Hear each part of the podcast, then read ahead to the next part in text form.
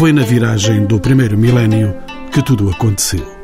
O estilo românico instalou-se na Península Ibérica por concurso da reforma monástica e litúrgica. Entram neste cenário Cluny, Cister, os Templários e os cônegos regrantes de Santo Agostinho. Com o afastamento dos mouros, o território torna-se mais seguro. Dá-se um natural crescimento demográfico. A expansão da arquitetura românica vai coincidir com a fundação da nacionalidade por Dom Afonso Henriques. Pelos séculos XII e XIII, estende-se a arquitetura predominantemente religiosa. Esta vai situar-se mais a norte e no centro do país e nas margens dos grandes rios. Encontros com o património restringe hoje os passos pela Rota do Românico. Aberta em 2008, no Vale do Sousa, por entre 21 monumentos, esta rota, com sede em Lousada, seria distendida em março de 2010 à sub-região do Tâmega. Neste espaço turístico-cultural erguem-se desde o século XI igrejas, mosteiros, fortificações, torres senhoriais e pontes. Inapagável da memória é a paisagem majestosa que se observa da velha igreja de São Mamede de Vila Verde, em Felgueiras, saída de um restauro em dignidade. Subimos o interior renovado da Torre de Vilar, cercada de terrenos agrícolas férteis. Aqui reunimos os membros da tertúlia comprometidos com um saber emocionante. Rosário Machado, socióloga, diretora da Rota do Românico. Alberto Santos, escritor, licenciado em Direito e presidente da Câmara de Penafiel e da Val Souza e Tâmega. José Portugal, antropólogo e docente na Escola de Gestão do Porto. E Lúcia Rosas, investigadora e professora na Universidade do Porto, a quem pergunto o que caracteriza o românico do ponto de vista da história da arte. Bom, do ponto de vista da história da arte, o românico, assim em breves palavras, corresponde mais que a um estilo, corresponde a uma época, corresponde a uma certa unidade europeia, porque o românico tem na Europa expressões muito diversas, mas tem uma matriz ou uma raiz mais ou menos comum. Mesmo entre nós é diferente. Mesmo entre nós é diferente. Exatamente isso. Se quisermos uma definição de românico como estilo, que é uma coisa bastante difícil de fazer, podemos dizer que o românico conjuga duas coisas, a unidade e a diversidade. E essa unidade é o que faz com que tenhamos românico em Portugal, como temos em França, ou como temos na Alemanha ou noutro país da Europa Ocidental, e simultaneamente o nosso românico seja diferente desses todos, e esses todos sejam diferentes entre si. Por outro lado, essa diversidade é ainda mais acentuada ou sublinhada, se quisermos, em cada uma das regiões. Num espaço tão pequeno como entre Douro e Minho, por exemplo, nós temos românicos com dialetos diversos. Estamos sempre perante a arquitetura românica, com algumas constantes formais da motivação da encomenda, da maneira de fazer a arquitetura, da parte técnica da estrutura de construir a arquitetura, mas estamos com expressões regionais muito acentuadas, muito embora estejamos, como lhe digo, estou agora a cingir-me ao Entre Douro e Minho, onde vamos encontrar, por exemplo, dois tipos de expressões românicas diferentes na escultura no Val do Minho.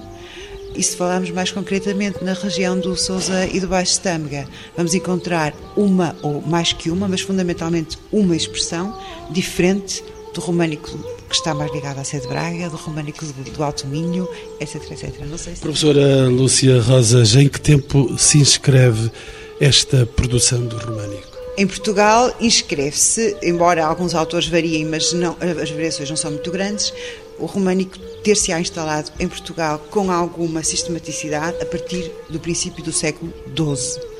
O reinado de Dom Afonso Henriques é fundamental para o processo da arquitetura românica e da sua implantação em Portugal, porque, obviamente, o rei vai ser encomendador de várias obras de arquitetura românica fundamentais, vindo para isso estrangeiros construí-las, no caso a sede de Lisboa, que ele necessita de construir por causa de firmar a Reconquista, no caso a sede de Coimbra, onde também é preciso firmar bem, e até antes da sede de Lisboa é preciso firmar bem aquele território, e portanto, em termos cronológico, estamos numa diacronia bastante extensa, porque temos obras do, princípio do século XII e depois temos um fenómeno que também é muito desta franja atlântica no românico e que é a perduração no tempo. Que relação teve com a técnica de construção existente à época?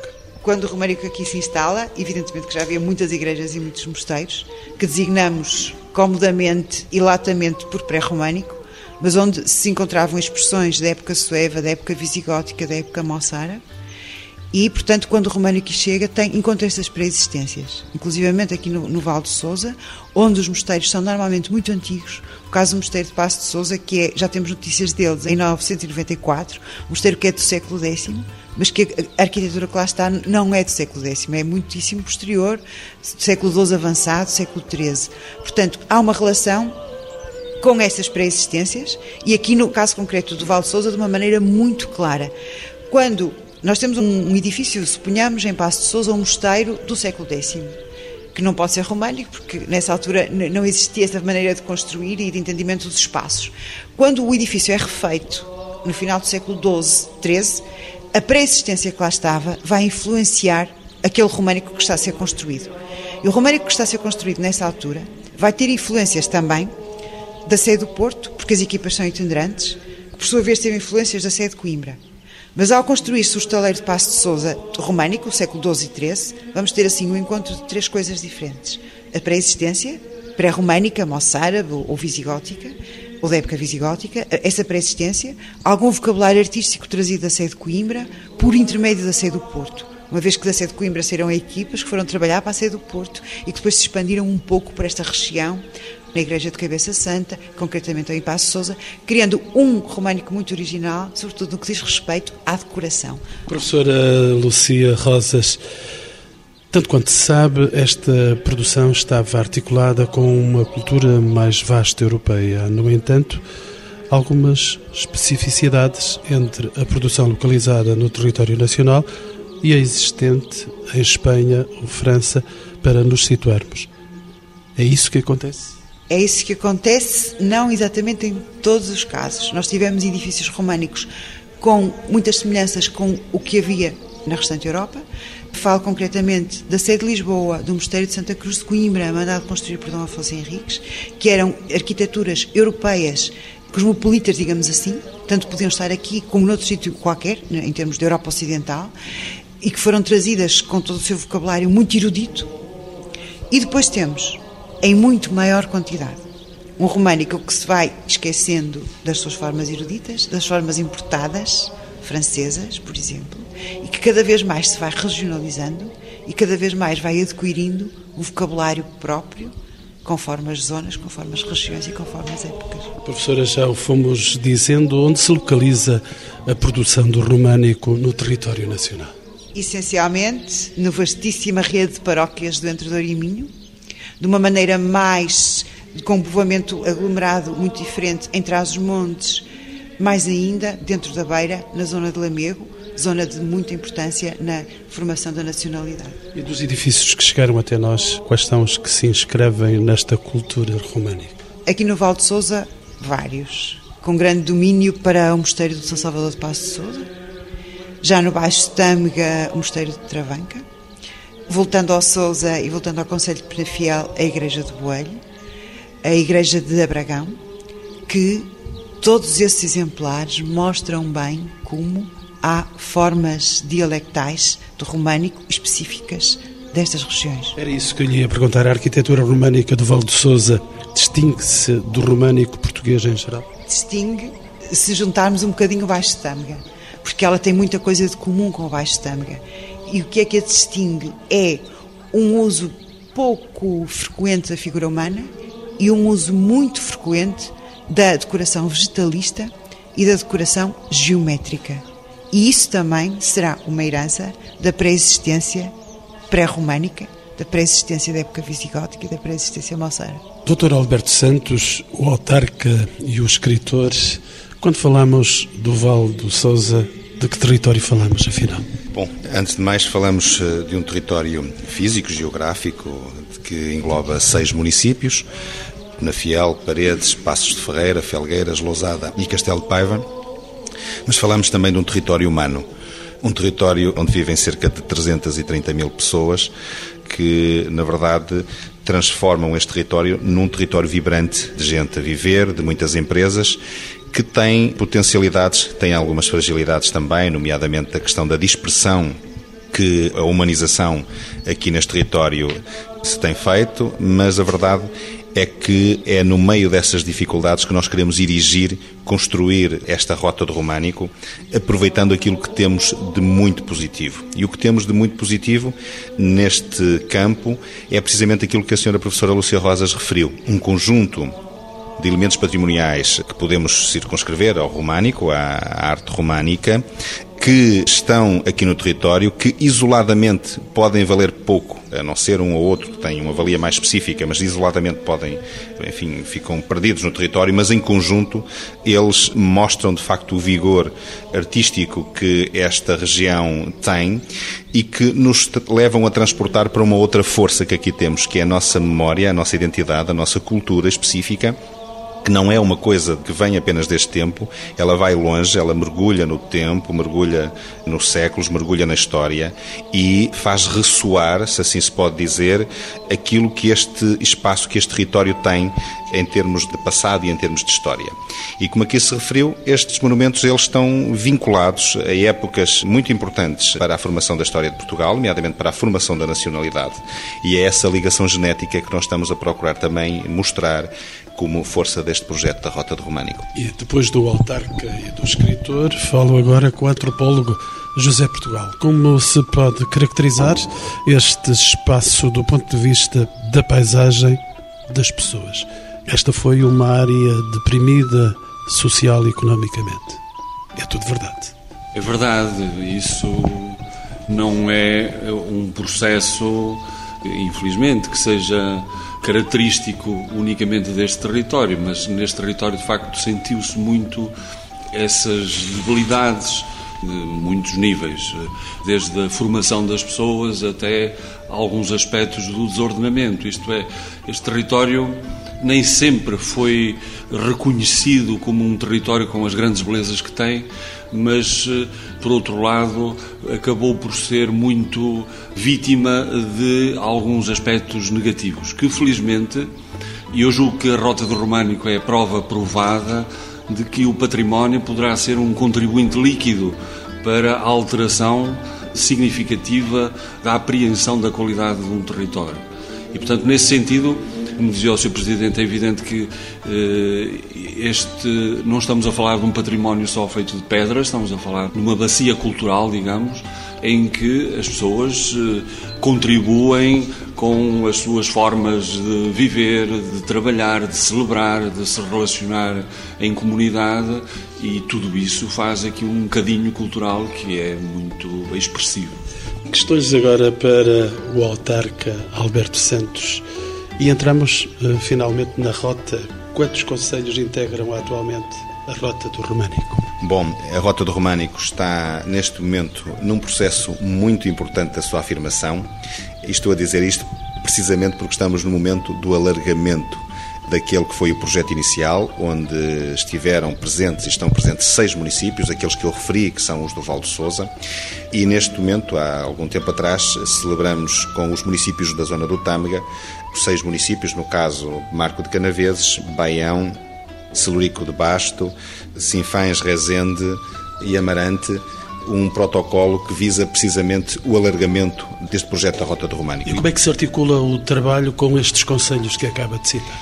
Antes de mais, permita-me só referir-lhe que esta visão que tivemos deste alargamento tem que ver precisamente com o facto destes serem municípios muito ricos também em termos patrimoniais na área do românico e pela circunstância de eles terem todos, penso eu, a mesma dialética, como referiu a doutora a professora Lúcia Rosas, portanto, têm todos a mesma, o mesmo fundo cultural e artístico.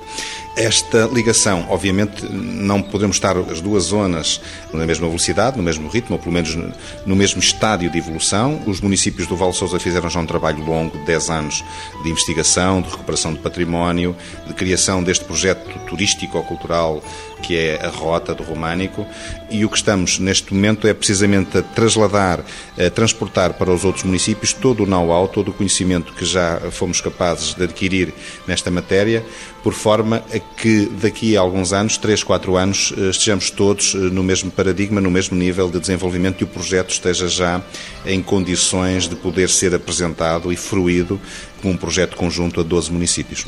É dado adquirido uma identidade comum entre estes vários conselhos, é o românico. Ele funcionou como um elemento agregador? A pergunta para o antropólogo José Portugal. Sim, sim, em termos históricos, obviamente que a professora Lúcia Rosas, que já o referiu com algum detalhe, há aqui de facto uma bacia que tem traços comuns evidentes. Em termos culturais e humanos, claro que este território se insere em áreas mais vastas, como o Entre e Minho. Acho que esta acoplagem, vá lá, nem sei se a palavra é correta, de outros municípios do Tâmega vem reforçar e enriquecer este românico, mas também este território que são estas pessoas que também se relacionam com o património. Porque o património, havia um filósofo italiano que dizia, o património é sempre contemporâneo. Quer dizer, ou a gente o frui e o utiliza nos dias de hoje, ou então ele acabará por desaparecer nas brumas do tempo. Um património contemporâneo era um património reconhecido pela população, doutora Rosário Machado. É a diretora da Rota do Românico. É um património que é vivido pela comunidade, até por grande parte dos elementos que integram a Rota do Românico são igrejas e que são espaços vividos pela comunidade mas uh, parece uma contradição. A população, a comunidade que vive este património tinha um desconhecimento muito grande da riqueza desse mesmo património.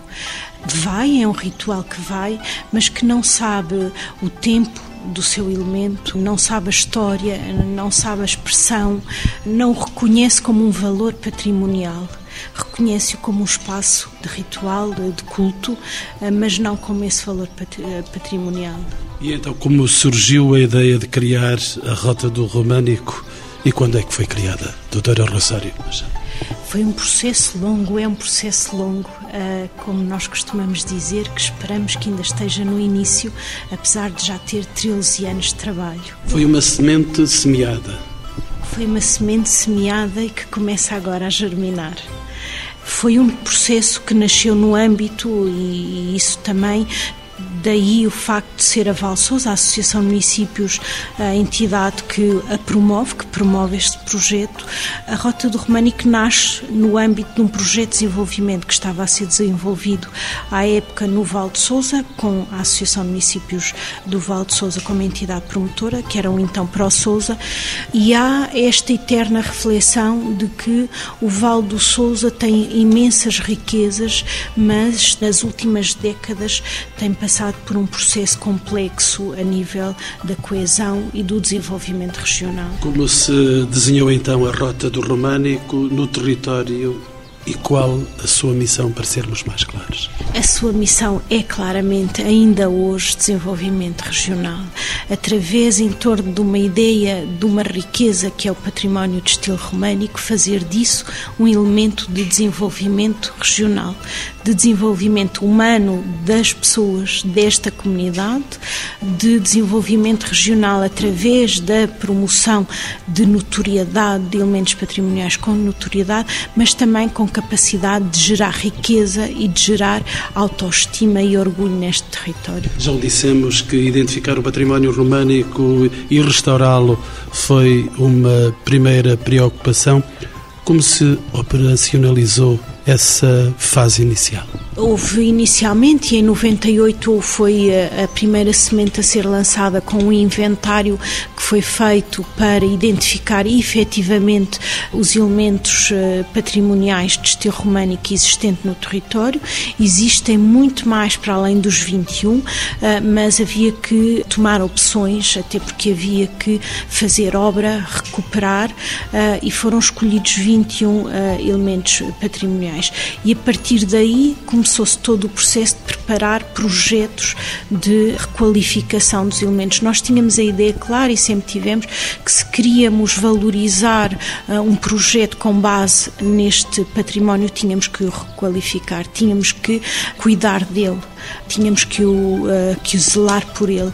E assim começa esse processo. Foram feitos projetos de arquitetura, uh, então a Direção-Geral de Edifícios e Monumentos e o então IPAR assumem efetivamente um papel relevante neste processo de parceria iniciou-se um processo que terminou em 2007 com a conclusão da recuperação de 17 imóveis, um deles uh, esta maravilhosa torre, e foram recuperados alguns com recuperações menos profundas, outros eh, levantados quase da ruína. Nesta fase, professora Lúcia Rosas, onde entrou a história da arte e o conhecimento do edificado?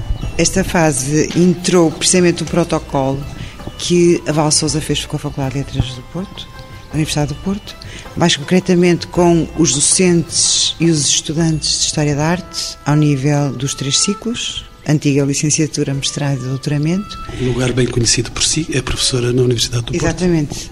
E a ideia da Val Sousa foi, na altura, estabelecer esse protocolo para que um certo know-how que há aqui no Porto relativamente ao conhecimento deste românico pudesse ser aproveitado para se fazer os conteúdos, os catálogos e toda uma série de literatura que contribui, julgo eu, para um melhor conhecimento todas as edificações, fundamentalmente igrejas, antigos mosteiros, mas também alguma coisa civil como esta Torre de Vilar e, e outros exemplares.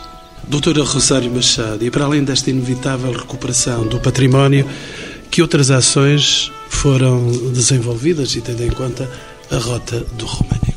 Há aqui um aspecto que é crucial. Quando a ideia da Rota do Românico surge, eh, surge com uma ideia clara que era preciso criar um produto turístico de raiz.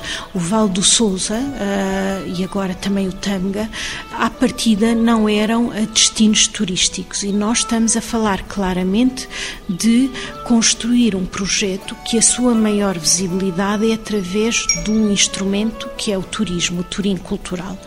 E havia que criar criar de base, pensar de base, de forma o mais cuidada possível, porque estávamos a tentar transformar um território que à partida não tinha apetência turística, mas construir essa apetência, criar essa apetência. Portanto, foi feito todo um trabalho de definir uh, se tinha o público-alvo deste tipo de produto, a marca Rota do Românico, a comunicação da Rota do Românico, a investigação investigação que a Rota do Românico devia ter por trás, esta produção de conhecimento, que ainda hoje é uma das grandes preocupações do projeto em si, que é continuamente haver esta preocupação de continuamente produzir conhecimento para transmitir. Portanto, foi criar um projeto de raiz a este nível. Doutor Alberto Santos, não lhe quero retirar o prazer do chá que está a tomar aqui na nossa companhia. Entretanto, procurou-se envolver, penso, a comunidade com este projeto. Exatamente, como dizia a diretora da Rota, este é um projeto, sobretudo, de desenvolvimento regional. O que nós estamos a procurar fazer é colocar as nossas sinergias, aquilo que temos de positivo no âmbito artístico e patrimonial, ao serviço do desenvolvimento de um território. E isso só faz sentido se as pessoas que aqui vivem, eh, elas aderirem e estiverem também conosco neste projeto. Procuramos fazê-lo de várias formas. Primeiro, envolvendo a comunidade civil, os cidadãos, enquanto cidadãos, com várias eh, sessões de formação e informação eh, daquilo que estávamos a fazer e, sobretudo, levá-los a conhecer melhor, com mais intensidade, eh, que património é este que convive ao lado deles durante tantos séculos e que, como aqui foi referido, muitas vezes as pessoas que iam tantas vezes todos os domingos à igreja não tinham a noção da riqueza que tinham à sua volta. Portanto, esta foi uma das primeiras missões, foi ensinar às populações dizer-lhes aquilo que a riqueza que tinham aqui no, no seu território e depois uma outra ação muito forte também e muito importante dirigida para a comunidade, que é para a comunidade que pode ganhar alguma coisa com isto, sob o ponto de vista económico. A restauração, a hotelaria, os produtos da terra, eh, no fundo, todas as economias de matriz rural que podem ganhar e devem ganhar, e já estão a ganhar muitas delas, com este projeto, sobretudo com o fluxo turístico que, a partir de agora, estamos a conseguir trazer aqui para o território, que era o nosso grande objetivo. E estas são contas do seu Rosário, a doutora Rosário Machado. Quantos edifícios integram atualmente a Rota do Românico? Distribuem-se de modo homogéneo pelos vários conselhos? De tudo. Integram neste momento a rota do Românico no Val do Sousa, porque é o que estamos agora a falar, 21 elementos patrimoniais, dos quais integram duas torres, duas pontes e dois uh, memoriais funerários.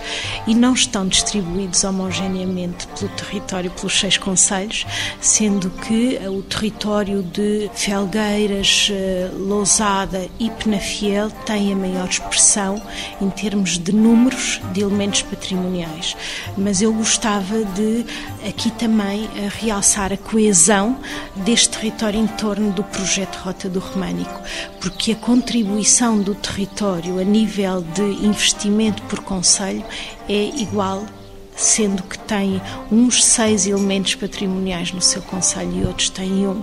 Na lógica do imaterial, da construção do produto, o esforço uh, e a coesão o peso é igual, porque nós acreditamos que a rota não é o somatório de 21 elementos, é o conjunto uh, e é a coesão de 21 elementos que é um todo para todos.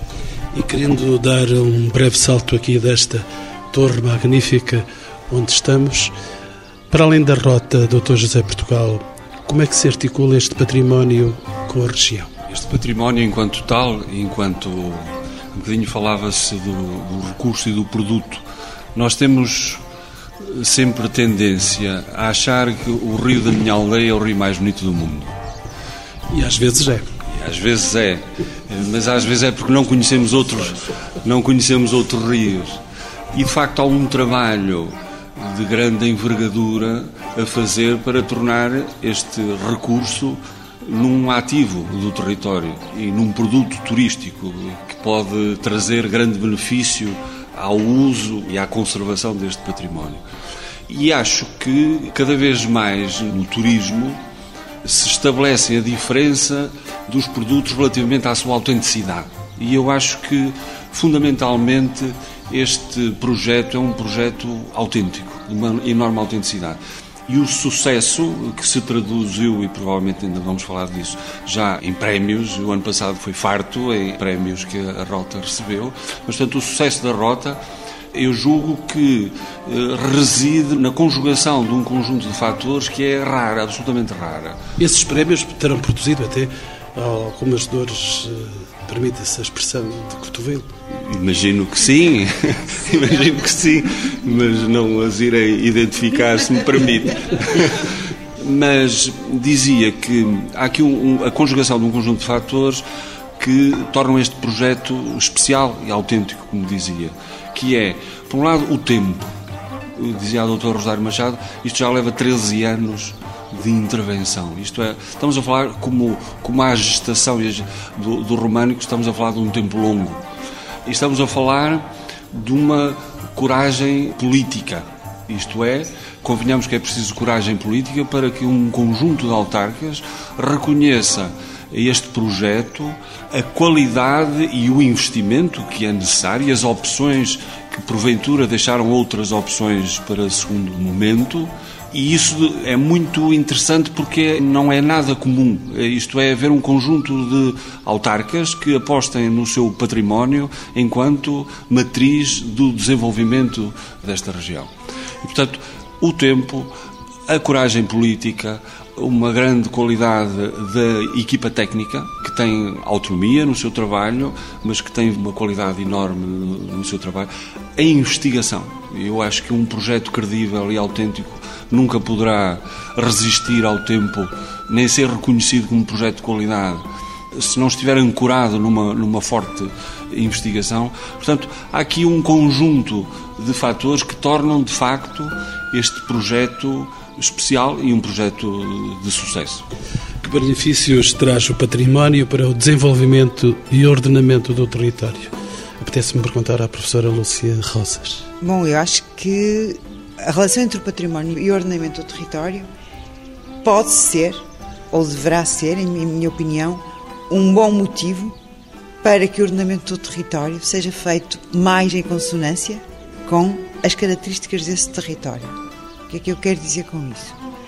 Se nós temos uma lição histórica da parte do românico, que é a sua integração e a sua ligação à formação da nacionalidade e à formação e à organização deste território do ponto de vista paroquial, do ponto de vista administrativo, do, de vários pontos de vista, se românico é talvez o. É não, não é talvez, é seguramente o estilo que mais raízes fundas tem no território onde está implantado. Parece-me que é um bom leitmotiv, um bom pontapé de saída para que sejam entendidos os limites do desenvolvimento e que esse desenvolvimento se faça de uma maneira que não, para empregar uma palavra desagradável, que não estrague o território as suas potencialidades do ponto de vista paisagístico, de fruição, etc., porque realmente esse território conjugado com a arquitetura românica pode ser um potenciador de um pensamento mais fundo e mais alicerçado que o território não pode desenvolver-se de uma maneira caótica e desordenada, como muitas vezes tem acontecido em Portugal e noutros países também, mas que sim de uma maneira mais controlada, a uma escala mais concreta e mais objetiva. Está-me a dar o leitmotiv para eu inquirir também o autarca e os escritores para que me diga também quais são os benefícios, afinal, que o património traz para o desenvolvimento e ordenamento do território. Território que o senhor tem nas mãos. Exatamente. Este património em concreto traz o benefício da possibilidade de construir, de constituir uma rota turística que venha alavancar aqui o desenvolvimento do nosso território e é também um pretexto, um pretexto para muitas outras coisas, nomeadamente para colocarmos todo o restante património que temos na região ao mesmo serviço e esse que não é românico. Estamos a falar dos nossos museus, estamos a falar do património castrejo, que é riquíssimo também aqui, estamos a falar do património imaterial das nossas festas, romarias, dos nossos costumes, tradições, estamos eh, a falar da nossa gastronomia, da riqueza intrínseca do nosso povo. Eu acho que temos aqui, de facto, um excelente pretexto, que é este românico que nos une, para podermos desenvolver o nosso espaço territorial de uma forma coerente, sustentável e, sobretudo, bonita, de uma forma que nos faça, no fundo, aumentar a estima de sermos residentes e termos responsabilidades na nossa região. Doutora Rosário Machado, a Rota do Românico é desse exemplo? É um exemplo bonito? É sem dúvida um exemplo bonito. O românico é uma expressão artística e nós tentamos fazer que a rota do românico seja também ela, na sua totalidade, uma expressão artística. E nós acreditamos com toda a utopia que isto possa ter, que as pessoas, ao sentirem a beleza dos seus elementos patrimoniais, com esta história toda, não só o românico, como já se referiu aqui, que ao acreditarem, ao conhecer que tem um território com belezas desta natureza, olhem para o seu território e tenham cuidado no futuro que querem para o seu território. Nós acreditamos com muita utopia, mas com muita crença de que o ordenamento se vai transformar, se vai mudar esta lógica quando as pessoas de facto começarem a olhar para o seu território com outros olhos. Doutor José Portugal, não é só um espaço de utopia. Não pode ser, isto acho que é um projeto, eu diria que quase que é um projeto de vida, eh, da vida de muitos, obviamente, mas acho que vale a pena, eh, acho que vale a pena. Eu acho que temos que encontrar aqui uma forma de turismo com responsabilidade social, isto é, temos que eh, encontrar formas que permitam que os primeiros beneficiários do aumento da geração de fluxos turísticos beneficiem em primeira mão os residentes e as iniciativas que aqui se instalem e que podem ter cariz muito diversificado. E isso também nos leva a defender que os serviços que aqui são oferecidos, os serviços de natureza turística das mais diversas, têm que ter um equivalente com a excelência do património que existe. Isto é, não podemos ter um património reconhecidamente de excelência, sobretudo como um conjunto muito homogéneo, embora diverso, obviamente, sem ter a apoiá-lo um conjunto de serviços que não tenham um standard de excelência também. E, portanto, temos que. É por isso que isto é um projeto de desenvolvimento, é um projeto de ordenamento, é um projeto de desenvolvimento cultural, no sentido que as pessoas se reconhecem no seu património, na sua história e se dão bem com isso. É um projeto em que valorizam também os seus produtos, as suas tradições. Portanto, é um projeto global. Doutora Rosário Machado, já que falamos da Europa, esta rota integra-se naturalmente noutros itinerários românicos da Europa. Exatamente, desde 2010 que a Rota do Românico integra a maior rede europeia de destinos românicos, a Transromânica, com sede uh, na Alemanha e que, no fundo, que pretende, já falámos e iniciámos esta conversa assim, conjugar e integrar aquilo que é um elemento unificador da Europa, que é, uh, de facto, românico, e a Transromânica pegou nessas rotas organizadas ou nesses destinos com base no património românico e fez uma rede maior a nível europeu e eh, pretende divulgar internacionalmente essa rede maior a nível, eh, portanto, que, que integra este conjunto de países e destes produtos organizados de uma forma com excelência e coesa e unificadora. E é de facto um benefício para a Rota do Românico fazer parte desta rede europeia, tem todo o sentido que se chama transromânica. E uma última questão para os meus quatro convidados. Quais são os maiores desafios da manutenção, desenvolvimento e projeção da Rota do Românico, professora Lúcia Rosas? Coloca uma questão muito importante, que é, no fundo, é a questão de todo o património, não é? Como é que o património se mantém, como é que se transmite e como é que o património se constitui como um, um fator de desenvolvimento. Neste caso concreto, parece-me que o alargamento da rota ao Baixo Tâmega é um passo para que o dinamismo desta rota possa ser ainda maior. Isto não é uma questão de número, não é por serem mais municípios, por serem mais monumentos, mas sim porque cria também um território mais vasto e mais diverso e que pode, evidentemente, chegar ou pode ser objeto de interesse ou de vários interesses, como dizia a doutora Rosário Machado, estão aqui, não é? Porque não são só os edifícios românicos que estão em causa, mas sim uma série de outras questões patrimoniais e não só, questões do presente. Aliás, o património só faz sentido quando conjugado com o presente e tem que ser entendido dessa forma, porque a sua eterna conjugação com o passado fala morrer, a sua mudez comunicacional fala o morrer e, portanto, ele tem que ter sempre uma dinâmica atrás. E essa dinâmica tem que ir variando. E tem que ter um olhar antropológico. Doutor José Portugal. Sempre, não é? Estava-me a lembrar de uma campanha publicitária que o Metro do Porto tem vindo a fazer ultimamente com a abertura de uma nova linha que diz Eu estou viciado. E eu acho Não estivéssemos nós a norte. Exatamente. E eu acho que é preciso que, de facto, haja. Isto exige muita paixão, não é? Muita gente que tem vindo a trabalhar e que tem dado o seu melhor para que este projeto seja um projeto com futuro mas eh, parece-me que é necessário dar passos importantes ao nível do envolvimento da comunidade, da visibilidade que este projeto merece ter e, nesse sentido, o aumento de escala aqui acho que é importante porque nós estamos a falar de pequeninos, alguns não tão pequenos quanto isso, mas pequeninos elementos patrimoniais que têm uma mais-valia imensa, que a agregação dá uma mais valia imensa na sua visibilidade e no seu poder eh, reivindicativo de dinâmica territorial e de desenvolvimento. Alberto Santos, o olhar do autarca e do escritor. Bom, nós temos de facto muitos desafios uh, para o futuro.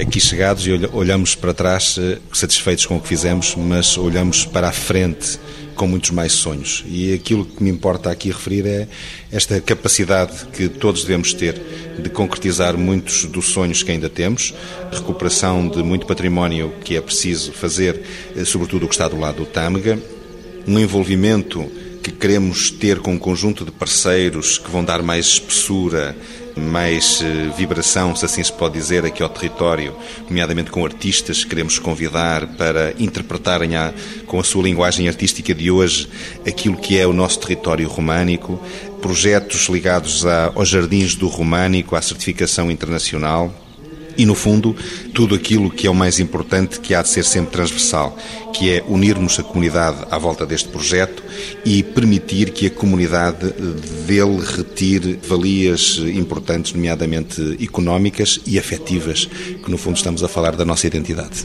Doutora Rosário Machado, os desafios que estão afinal na sua mão, porque é a diretora da Rota do Românico. Estão na minha mão, mas como timoneira tenho eh, neste momento 12 autarcas, que seis eh, começaram esta missão, comigo como técnica, e agora 12 que uh, só uh, ao comando das suas ordens é que também o barco anda para a frente. Há uma equipa maravilhosa, de facto, com uma dedicação imensa e com uma missão pública muito grande. O vento está de favor? O vento está de favor, a vontade impõe o vento a favor. Ou seja, às vezes é na crise que o vento nos faz andar. Nós temos tido a mais-valia também de tudo isto foi uma conquista, independentemente se o tempo era mais propício ou menos propício. Foi um processo de aprendizagem que fomos conquistando todos uh, este processo. Portanto, eu acredito que esse processo seja continuado. Uh, nós trabalhamos com essa noção de que temos a missão e a responsabilidade de fazer perdurar a rota do românico no tempo, de lhe dar continuidade, às vezes com muitos pedregulhos graníticos pelo meio, mas temos a noção dessa missão que temos pela frente. Portanto, o vento está a favor.